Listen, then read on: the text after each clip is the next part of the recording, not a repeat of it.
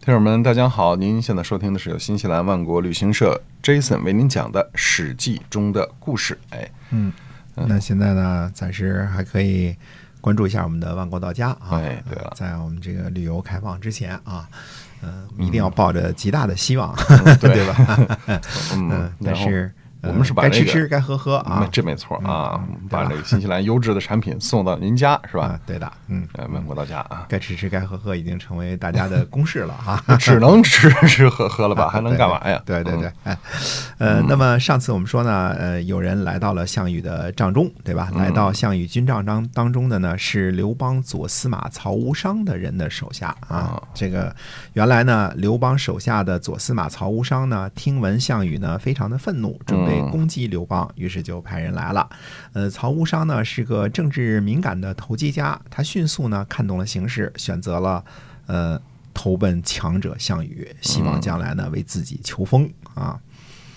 那曹无伤是准备做细作是吗？哎，是的，啊、曹无伤派人对项羽说呢，说刘邦想做关中王，让子婴做相，珍宝呢全部自己拿。嗯嗯、，这个是个就火上浇油的一个一个说法啊。对，那外界呢在传闻项羽准备攻击刘邦，流言呢不会是空穴来风，说明项羽阵营呢在讨论这件事儿。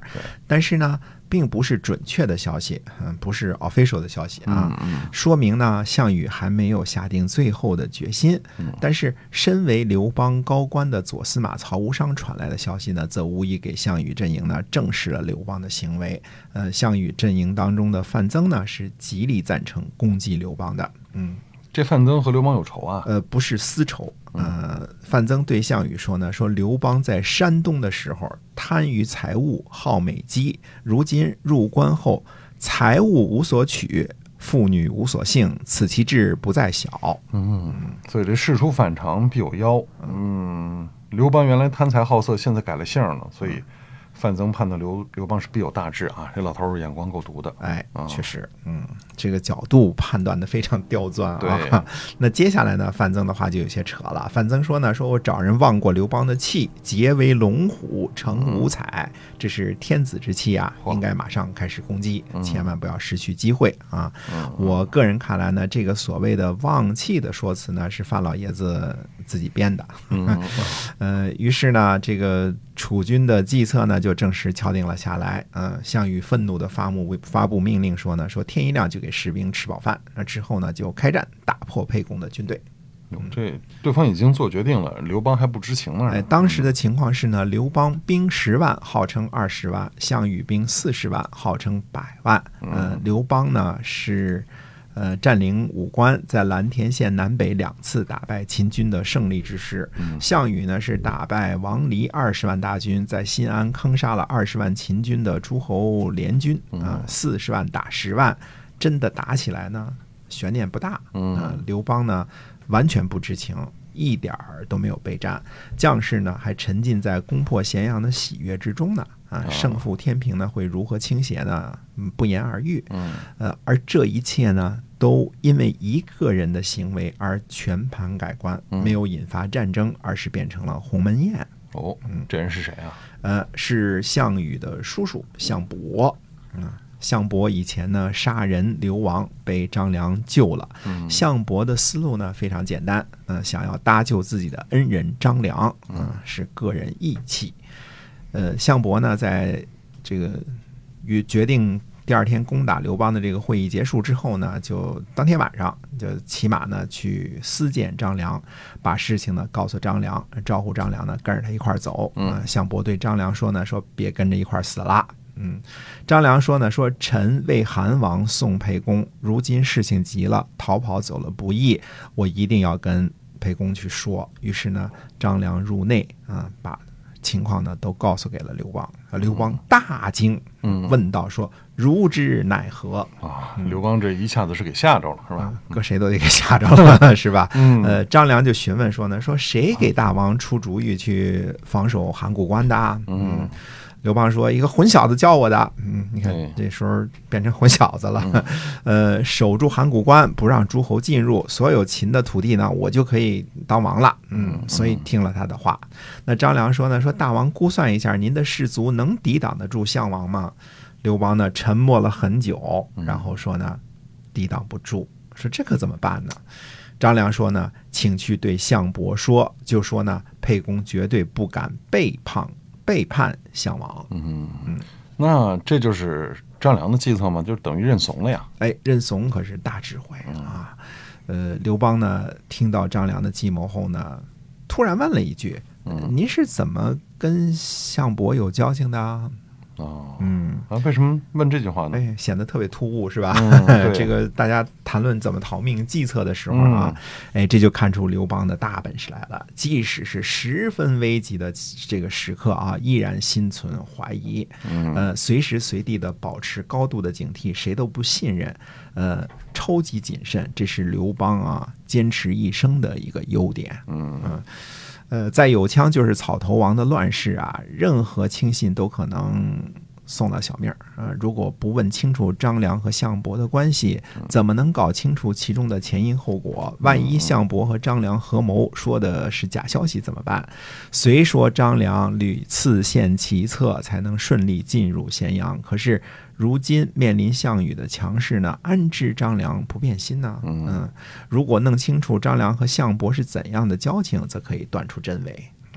真够狡猾的，也也够镇定的啊哎。嗯，那刘邦若非有大啊本事，怎么可能后来成为大汉的开国之主呢？对啊嗯，就我们一一直讲刘邦这些事儿，大家慢慢听着就知道啊。嗯，呃，普通人想要当皇上，那痴心妄想。